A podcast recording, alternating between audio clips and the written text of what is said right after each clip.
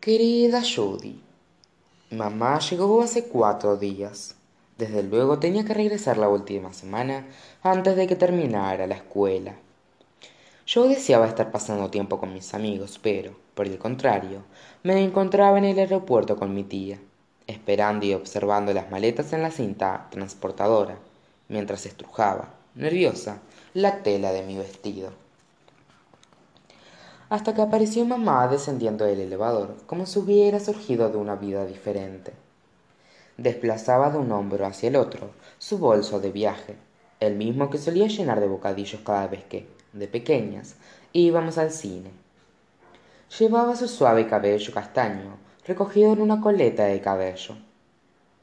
Cuando sus ojos se encontraron con los míos, me saludó con la mano y esbozó una gran sonrisa. Al comenzar a acercarse, me invadió la incomodidad de no saber si debía correr abrazarla o decirle algo. Sin embargo, permanecí inmóvil sobre mi asiento. Una vez que se paró frente a mí, me levanté y dejé que me volviera entre sus brazos. Tenía el mismo olor que de costumbre, esa mezcla de producto suavizante para secadoras de ropa y de perfume de lavanda que siempre se aplicaba detrás de sus orejas combinando con un olor a quedarse dormido. Laurel, exclamó ella, te echo muchísimo de menos. Yo también, mamá. Luego Amy y ella se abrazaron y nos quedamos aguardando su maleta mientras hablábamos con incomodidad de cosas intranscendentes, tales como la escuela, el vuelo y el clima. No te preocupes por el año pasado durante el cual no te vi ni una sola vez. Aquel tiempo parecía un cañón interpuesto entre las dos. Los primeros días continuaron de esa forma, como si aún nos encontráramos en el espacio intermedio del aeropuerto sin jamás llegar a nuestro hogar. Pasé la mayor parte del tiempo en mi habitación, estudiando para los exámenes finales, mientras mi madre se ocupaba de los quehaceres de la casa, intentando compensar su año de ausencia. Me cocinaba waffles para el desayuno, preparaba bocados para el almuerzo y hacía sus famosas enchiladas para la cena. Amy le contaba sobre mis excelentes calificaciones en ciencia y la felicitaba por haber criado una hija estupenda que siempre ayudaba a lavar las vajillas. Mamá me preguntaba por cosas banales como ¿cuál ha sido tu asignatura favorita este año? Yo sentía que estábamos caminando de puntillas sobre una delgada capa de hielo que podría crevarse en cualquier momento. De hecho, durante tres jornadas enteras no mencionamos siquiera el nombre de Mai. Esta mañana, mientras mamá me ofreció un waffle untado cuidadosamente con mermelada, le dije Se lo agradezco muchísimo, mamá, pero sin ánimos de ofender. Desayuno cereales simplemente. He tenido que arreglármela sola cuando no estabas. No tienes que ser la mejor madre del mundo ahora. De inmediato sus ojos se cubrieron de lágrimas, lo cual me angustió muchísimo. Lo estoy intentando, Laurel, exclamó. Sí, lo sé, dijo con delicadeza, y comencé a cortar los waffles por las líneas divisoras. Me resulta extraño que le importara todo eso, habiendo estado tanto tiempo sin hacerlo. Enjugándose las lágrimas, agregó Tengo una idea. ¿Qué te parece si cenamos esta noche las dos solas? Yo accedí, y, luego de la escuela, ambas nos dirigimos hacia el 66 Diner, donde nos ordenamos hamburguesas con papas fritas y batidos de fresa. ¿Cómo te ha ido en el rancho? Le pregunté haciendo mi mayor esfuerzo. Bien, respondió ella. Es un lugar agradable y tranquilo. Aún no podía imaginármelo. Había palmeras. En el rancho no, pero sí en la ciudad, me respondió riendo. Oh, exclamé mientras sorbía mi batido. ¿Has visitado Los Ángeles? Sí, por primera vez en toda mi vida. ¿Qué has hecho allí? Fui al Paseo de la Fama y encontré la estrella de Judy Garland. Hace mucho tiempo deseaba pararme sobre ella. Ha sido una experiencia genial, ¿no es cierto? No lo sé, dijo. De hecho me resultó algo extraño. Siempre me había imaginado que el Paseo de la Fama sería brillante y reluciente, especialmente cuando deseaba convertirme en una actriz. Pero a decir verdad, es un lugar común y corriente. La estrella se encuentra en la acera junto a un estacionamiento, donde todas las personas pasan y la pisan. Su voz tenía un dejo de desamparo, al igual que la de los niños, cuando descubren que no existe Santa Claus. Debemos hallar una estrella del cielo y llamarla Judy, le propuse a mamá. Hagámoslo, respondió sonriente. Luego permanecimos un momento en silencio. Tomé una papa frita con ketchup y la mordisqué. Finalmente, mi madre alzó la vista de su plato y exclamó: Laurel, te debo una disculpa. Lamento muchísimo haberme ido, haberme ido por tanto tiempo. No sabía qué responderle. Está bien, no era una opción, ya que no era la verdad y yo quería ser muy honesta. Sí, le contesté. Fue muy difícil. Segundos después, agregué. Sé que te marchaste porque estabas enfadada conmigo. También sé que crees que ha sido mi culpa, y esa es la razón por la cual quisiste partir. Puedes decírmelo. ¿Qué? No, Laurel. Por supuesto que no pienso que ha sido tu culpa. ¿De dónde sacaste esa idea? ¿Cómo te fuiste? Pensé que ese era el motivo. Laurel, si me marché por algunos fracasos, fue por los míos, no por los tuyos.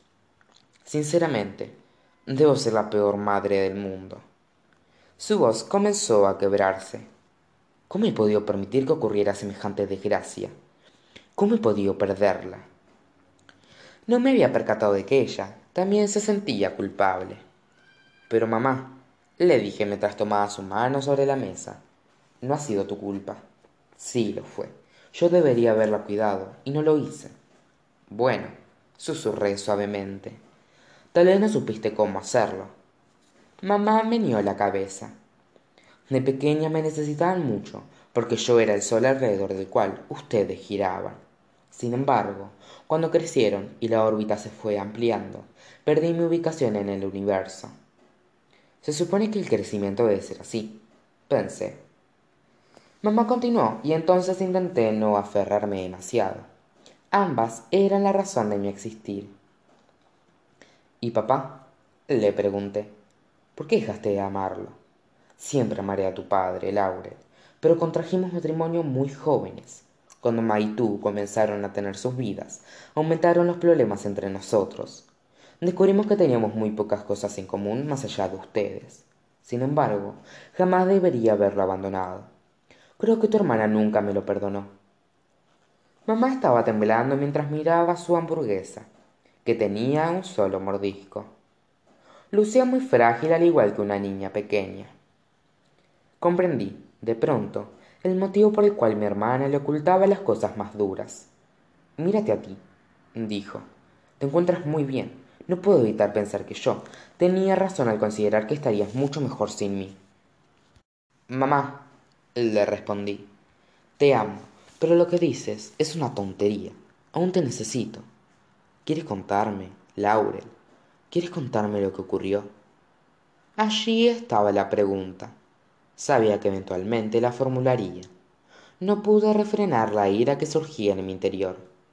Por eso estás aquí, ¿verdad? Para enterarte una vez por todas de lo que pasó y poder sentirte mejor, ¿no es cierto? No, no. Solo quería que supieras que puedes hablar conmigo si lo deseas. Bueno, no quiero. Menos aún sobre eso. Podemos conversar sobre otra cosa. Ella lucía como si le hubiese clavado un puñal en el corazón. Bien, mamá, escucha. La mayoría de las veces que partíamos juntas al cine, no íbamos a ver películas. Mai estaba saliendo con un joven más grande que ella, con el que se encontraba en la entrada del lugar. Me dejaba a cargo un amigo de él, con el que se suponía que yo debía entrar al cine. Sin embargo, nunca lo hacíamos, porque él me llevaba a su vehículo donde abusaba sexualmente de mí. La noche en la cual intenté confesarle la verdad a Mai, ella se encontraba demasiado ebria. Al escuchar mis palabras, se angustió muchísimo. Se puso de pie a fin de simular que era un hada con alas. Luego se resbaló y se tropezó o se cayó del puente. Eso es todo. Allí lo tienes. Ya puedes regresar a California. Me levanté de la mesa y partí del restaurante hacia el estacionamiento. Lloraba desconsoladamente, aborreciéndome por haber sido tan cruel con mi madre, y por muchas otras razones. Todo debería volverse más fácil una vez que decidimos las cosas en voz alta. Sin embargo, yo me sentía peor.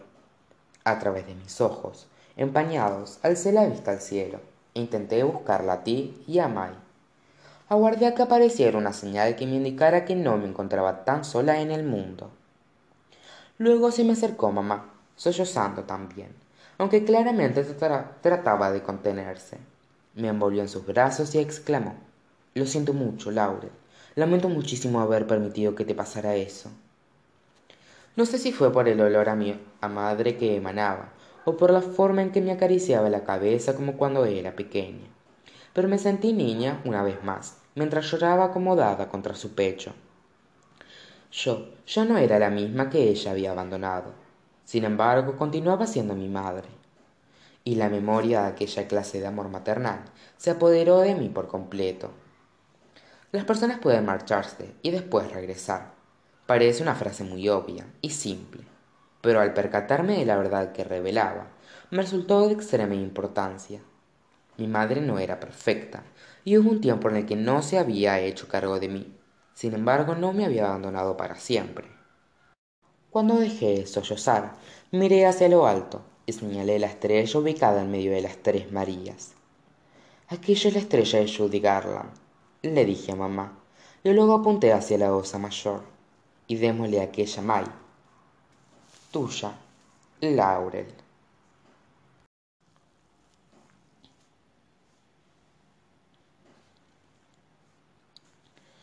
queridos kurt judy elizabeth amelia river janice jim amy heath adam ee y john les escribo para darle las gracias a cada uno de ustedes ya que creo que esta será mi última carta. Me siento bien con la decisión. Ayer fue nuestro último día de clases. Al sonar el timbre de salida los corredores se colmaron de gritos de júbilo atravesando los alaridos y los zurras me dirigí hacia el callejón para encontrarme con mis amigos. No sabíamos si estar melancólicos o celebrar. Sin embargo tristan se acercó alegremente y le dio a kristen una palmada en el trasero. Cómo está mi nena neoyorquina ella le sonrió. Para ambos era el último día del secundario lo cual merecía ser festejado. Entonces marchamos todos juntos hacia la casa de kristen. Tristan hizo una fogata con pequeños leños y la encendió con su encendedor de cocina. Sería similar al ritual de año nuevo pero con la diferencia de que en esta ocasión quemaríamos cosas que deseábamos soltar. Tristan sacó de su mochila todo aquello que había vaciado del casillero.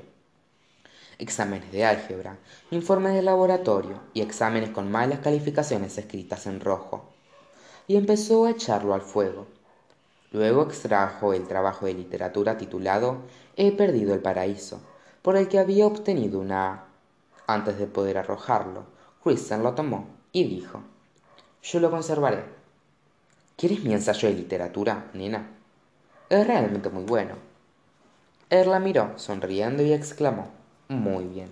De quién es el turno ahora soy el único que tiene cosas para re para incinerar la pequeña fogata devoraba hambrienta los papeles. El sol estaba bajo imitando a las llamas. Hannah lanzó sus exámenes y después las flores desecadas y cartas que le habían obsequiado sus novios mientras miraba a los ojos a natalie cuya sonrisa se iluminó con el fuego. Kristen se deshizo de las imágenes de nueva york ya que aquel sitio había dejado de ser un sueño para convertirse en una realidad en un primer momento. Consideré despojarme del cuaderno con todas las cartas dirigidas a ustedes. Lo imaginé ardiendo en llamas y me pregunté si de aquella forma podrían llegar finalmente a destino a donde quiera que se encuentren todos. Sin embargo una vez que lo sujeté entre mis manos no pude hacerlo. Mis cartas contaban una historia verdadera que deseaba entregarle a la profesora Bastra. Como la escuela permanecería abierta unos días más, se las dejaría en su buzón privado. Por alguna razón que desconocía, o tal vez porque no se había asignado aquel trabajo, quería que ella las leyera. En lugar de quemar el cuaderno completo, tomé la última hoja en blanco y la eché al fuego. Observé el papel claro de líneas azules mientras se chamuscaba. Derramé unas lágrimas por todos ustedes, que hubieran merecido más tiempo aquí, y también por May. Cuando la hoguera devoró por completo mi página, todos me miraron. Echo de menos a mi hermana, dije con simpleza, feliz de poder expresarlo en voz alta. Hannah me abrazó mientras yo enjugaba mis lágrimas. Ella los habría amado, amigos, agregué. Si era parecida a ti, la habríamos amado también, exclamó Tristan con una sonrisa. Cuando, el movimiento cesó, advertimos que el fuego continuaba creciendo. Por lo tanto, Tristan fue en busca de la manguera con el fin de apagarlo. Roció con agua a Kristen, quien dio un fuerte alarido, y luego a todos nosotros, que logramos quitársela para mojarlo a él también. Nuestras prendas estaban húmedas, pero no nos importó, porque era una cálida noche de verano. Disfrutamos del atardecer y luego le envié un mensaje a Sky para que viniera. En el preciso momento que vi la camioneta, mi corazón dio un brinco. A pesar del clima, vestía su característica chaqueta de cuero. Lucía tan hermoso como la primera vez que lo vi, pero más aún porque ahora lo conocía. Se sentó con nosotros y el cielo se abrió por completo dando lugar a una tormenta eléctrica.